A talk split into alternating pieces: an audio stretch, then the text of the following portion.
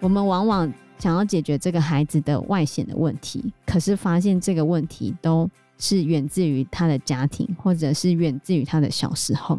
那我们用了很多方式来去解决他的这个外显问题，可是我没有办法解决他的家庭。你要花多长的时间才可以去治愈他？他治愈得了吗？Hello，大家好，我是 Joe，我是 Fana，我是 Anna。我们班的另外一个孩子，他很喜欢抓别人语病，就你如果讲错话的时候，他就会笑你。可是是每个人他都会这样笑。我讲错的时候，他也会笑；班上同学讲错的时候，他也会笑。每一个人讲错的时候，他都会笑。可是，在那一位老师讲错的时候，他也笑了嘛？他就觉得也是我叫我们班那个同学做出了这样的行为，嘲讽他。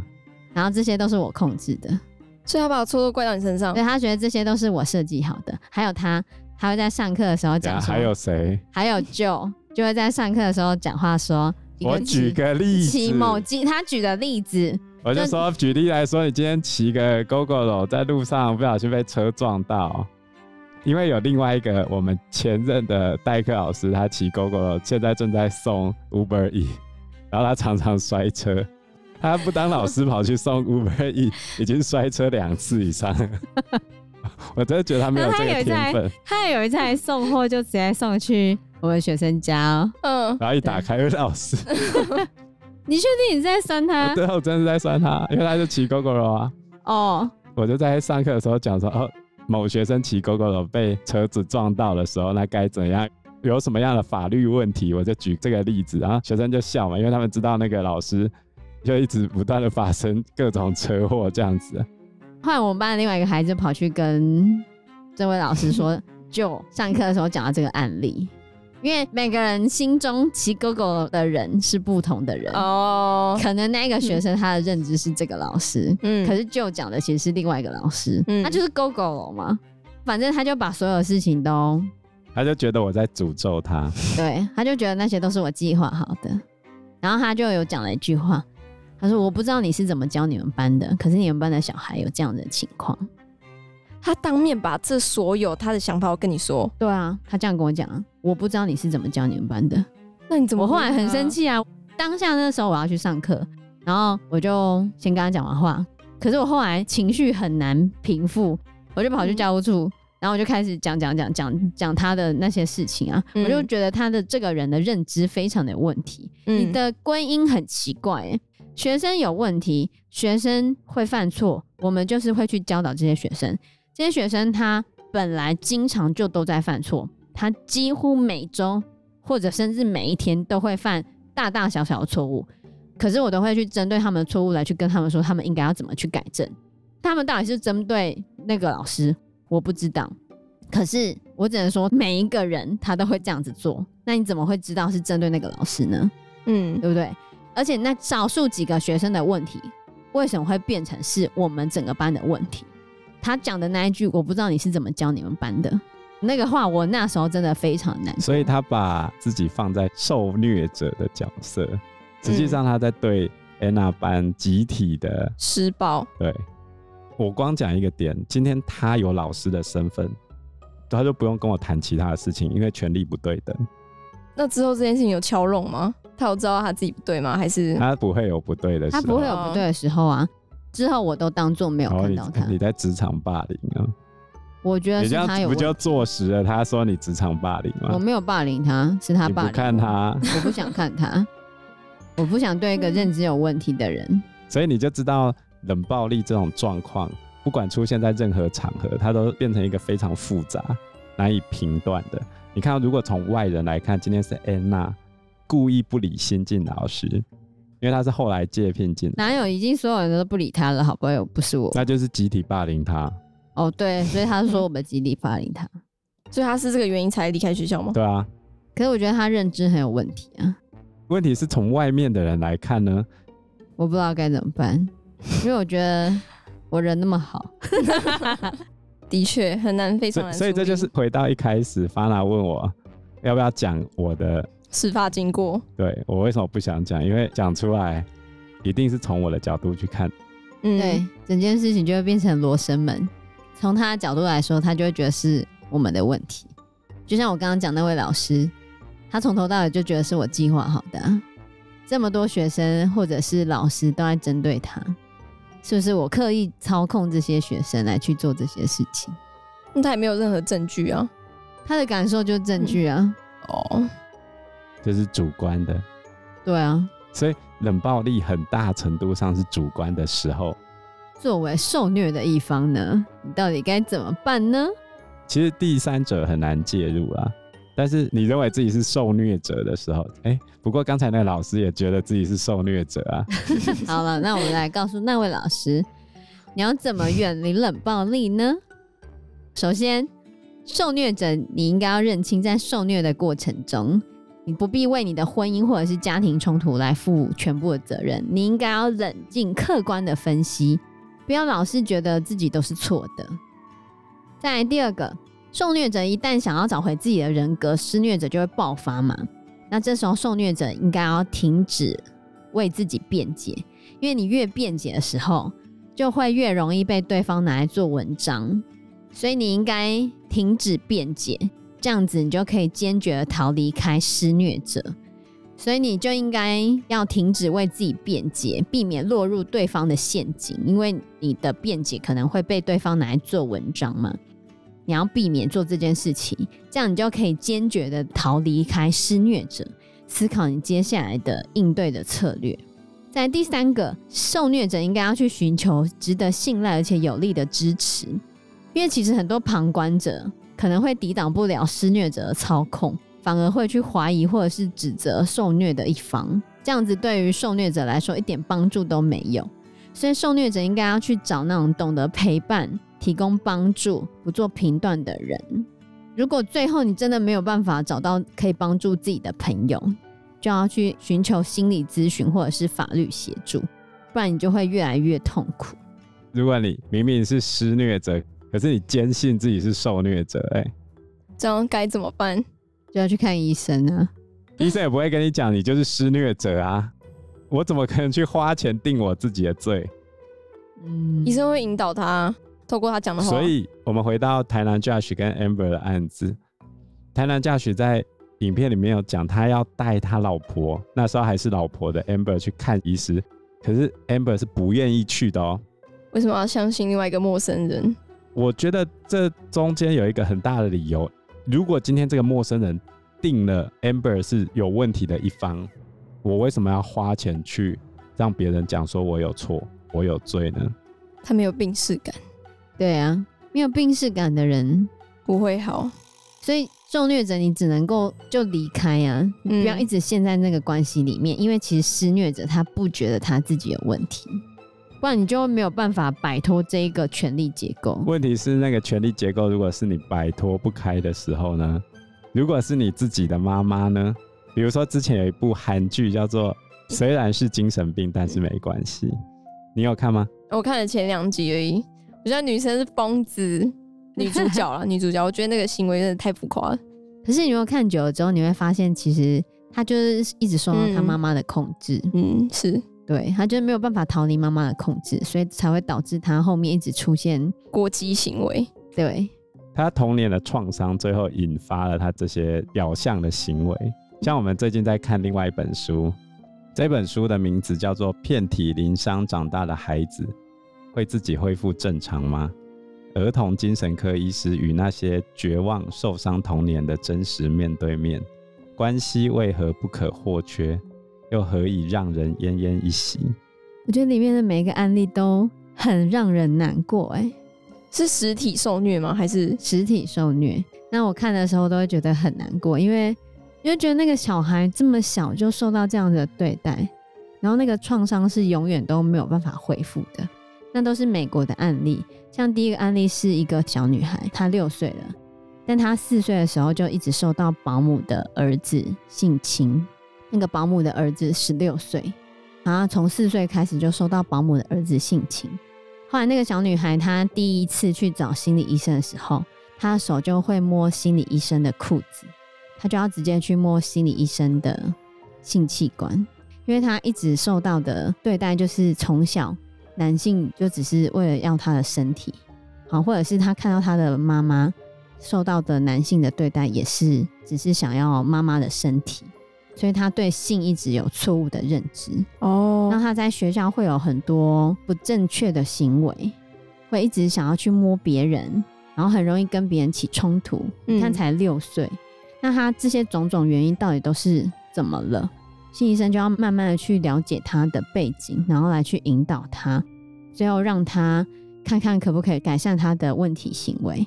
那心理师花了很长的时间去了解他，去引导他，然后最终他也真的改变了很多他的行为，比如说他已经不会再上课捣蛋了，可以好好的跟心理师互动，不会再出现那种就是错误的性行为。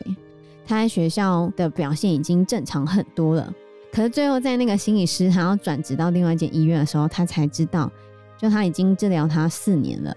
那个孩子十岁的时候，发现他正在为一个高年级男生，那他就会觉得说，原来他治疗了这么久，那孩子心里的创伤还是在，那个童年的记忆。那个创伤的记忆一直在他的脑海里面，或者是一直在他的心灵深处，是没有办法被抹灭的。那心理师在教导他，或者是在治疗他的时候，他可能只是知道那些行为不能做，可是他错误的性观念，不知道再花多久时间才能够被改变。这就是我觉得常常在辅导，或者是常常在心理咨商的时候，很难去解决的东西。我们往往想要解决这个孩子的外显的问题，可是发现这个问题都是源自于他的家庭，或者是源自于他的小时候。那我们用了很多方式来去解决他的这个外显问题，可是我没有办法解决他的家庭，我没有办法去治愈他以前受到的创伤。那他以前受到的创伤都会导致他大脑的一些伤害或者是影响。导致他出现他后面显现的这些行为，可是你要花多长的时间才可以去治愈他？他治愈得了吗？我觉得很难。嗯，然后我以前大学的时候，我们的我记得是教育心理学吧，还是忘记哪一门课程，还有看到一个法国的剧，那个剧的剧名叫做《坏孩子》，里面是一个代课老师，他到各个学校去教书。然后他遇到一个学生，也是低年级的学生。那低年级的学生，他在他妈妈出去工作之后，他原本是个很开朗、很活泼的小孩，可是从妈妈去外面工作之后，他就开始变得调皮捣蛋，变得很坏，不配合。他妈妈一直都以为是妈妈出去工作，所以导致他出现这样的行为。妈妈一直以为他出现这样的行为是他不想让妈妈出去工作。然后老师也是花了很长的时间。来去了解这小朋友为什么会出现这样的行为，后来发现这小朋友其实敌意很重，也没有跟他说他怎么了。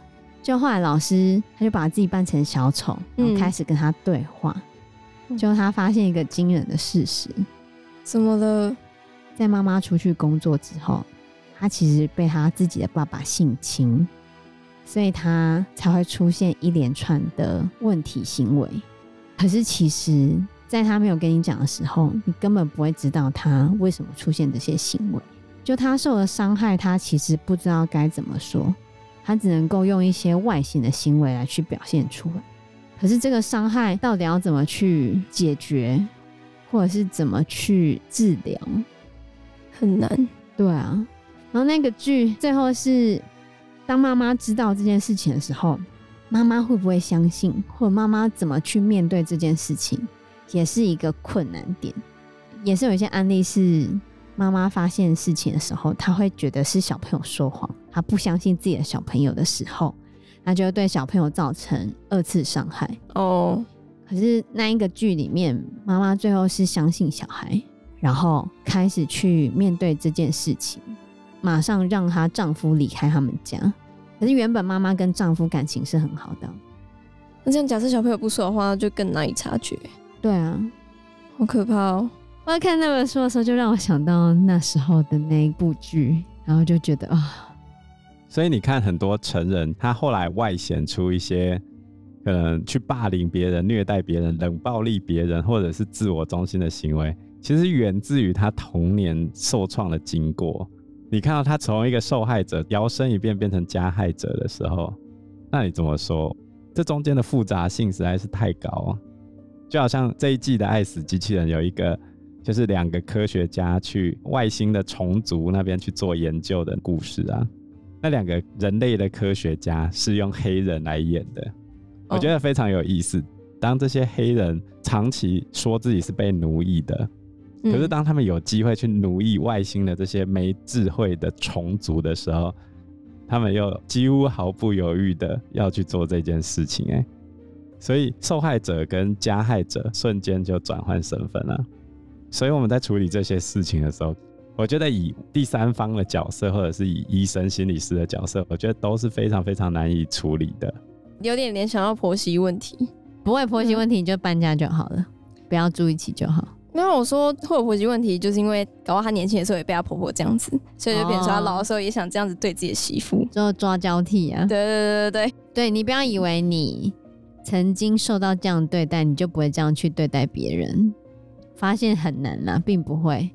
就像家暴受虐者长大很容易变成家暴的加害者，很多时候会这样子。就是你很讨厌这样的行为，你不想要步入你爸的后尘，可是有时候你还是会走回你爸的老路。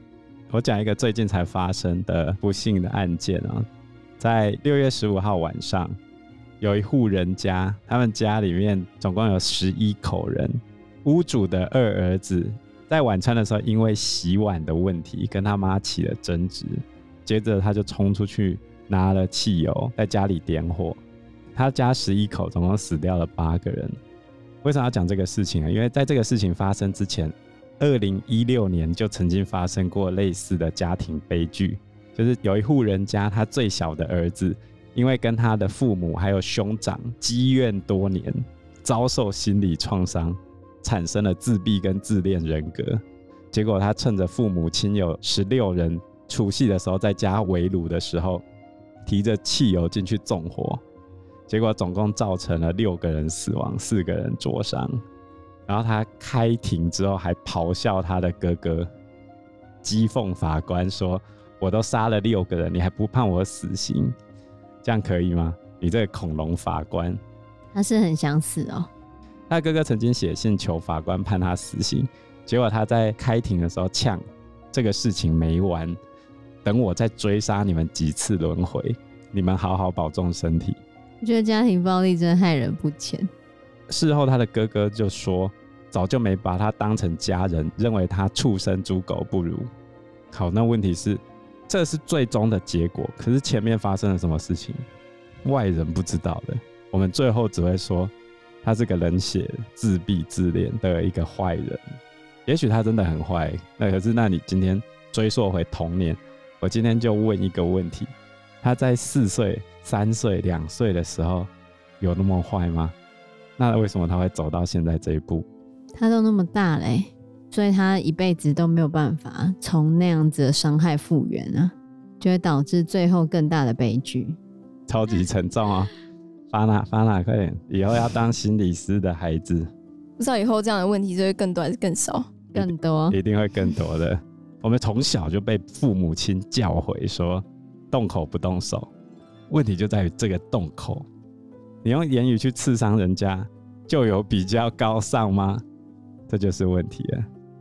那应该要怎么说比较好？应该彼此尊重啊。不小心又做了一个超沉重的一集。我们来留下一点希望的结尾吧。好，刚才安娜讲了好几次断舍离这件事情嘛。嗯，今天这一集我想要用一本绘本来当成结尾。这本书叫《逃离吧，脚就是用来跑的》，作者是吉竹伸介，然后出版社是亲子天下，翻译是尤佩云。这本童书的重点其实就是在讲，当你遇到这些事情该怎么办。我们请 Fana 来念一下这本书的内容。他说：“世界上有各式各样的人，有人擅长跑步，有人擅长画画，有人不太会阅读，有人不太会算数。如果人很多的话，里面一定会有不太会使用想象力的人。那种不太能想象自己的行为会给对方带来什么样的感受。他们可能会说一些很伤人的话，做一些很伤人的事。”那如果你遇到那种人，他做出伤害你的行为，你该做的事只有一件，就是无论如何离那个人远远的，为了保护你自己，从那个人身边逃离吧。逃离并不羞耻，也不是坏事。你长了一双脚，就是为了逃离对你有威胁的人事物啊。然后你的双脚还有另外一个功能，那就是去找寻保护你的人，了解你的人，然后跑向他们。在这个世界上有很多很糟糕的人，但是也有很多温柔的人。不管是哪种人，都是真实存在的。没错，人可以移动，要不要移动可以由你自己决定。就连感情存放的地方也是可以移动的。你可以为了改变自己而移动，也可以为了不改变自己而移动。一边迅速逃离会伤害你的人，同时也要去找寻重要的人和重要的事。愿大家在不久的将来可以找到很棒的什么，找到很棒的某人。逃离虽然可耻，但却有用。他说的真好。我觉得也可以跟精神病没关系里面的一个。绘本叫做《春日之犬》，有点异曲同工之妙。那《春日之犬》它就是讲说，有一只擅长掩藏自己内心的小狗，它被拴在村子里的树荫下面生活，每次都摇着尾巴，也很爱撒娇，所以村里的人都叫它春日之犬。可是这只白天会跟孩子们开心玩耍的小狗，到了晚上就会偷偷哭，因为其实他想要弄断自己的项圈。在春天的田野里面尽情的奔跑玩耍，可是他不能这样做，所以就每天哭泣。春日之犬就说：身体很诚实，痛的时候会流眼泪，但是心会说谎，即使痛也可以很安静，装作没事的样子。有一天，他的内心就说：那你可以弄断绳子离开啊，你为什么不走呢？然后春日之犬就说：我已经被这条狗绳绑了非常久。我已经忘记要怎么样把它弄断了。最后一幕是春日之犬想起来，它其实是可以把这一条项圈弄断的啊。然后春日之犬就跑走了，这样做结束。所以虽然我们改变不了别人，但是你永远都有离开的权利。你只要跑掉就好了，断然离开，不要留恋这一段有毒的关系。因为它只会伤害你越伤越深而已，真的早日看清。我觉得很难啊，但是还是有努力的价值嘛。对，虽然很沉重，也很难，真的很难。但是真的要记得自己永远是有离开的权利的，然后多多找找身边可以帮忙的人。对啊，而且我觉得如果有孩子的话，你必须要认清楚，通常精神暴力。会延续到孩子的身上。如果婚姻一直沉浸在这样的关系里面，小孩也会陷入这样的一个死循环呢。小朋友也会没有办法建立完整的自我，或培养出独立思考的能力。所以建议，如果有陷入这样子冷暴力关系的人们，就离开吧。你可以寻找更好的未来，总有一天会遇到你对的人，那个人。好的，希望大家都能够找到对的人。如果找到不对的人，也可以顺利的离开。对，应该说早日脱离不对关系。那我们这一集节目就到这个地方喽。谢谢大家，谢谢大家，拜拜，拜拜。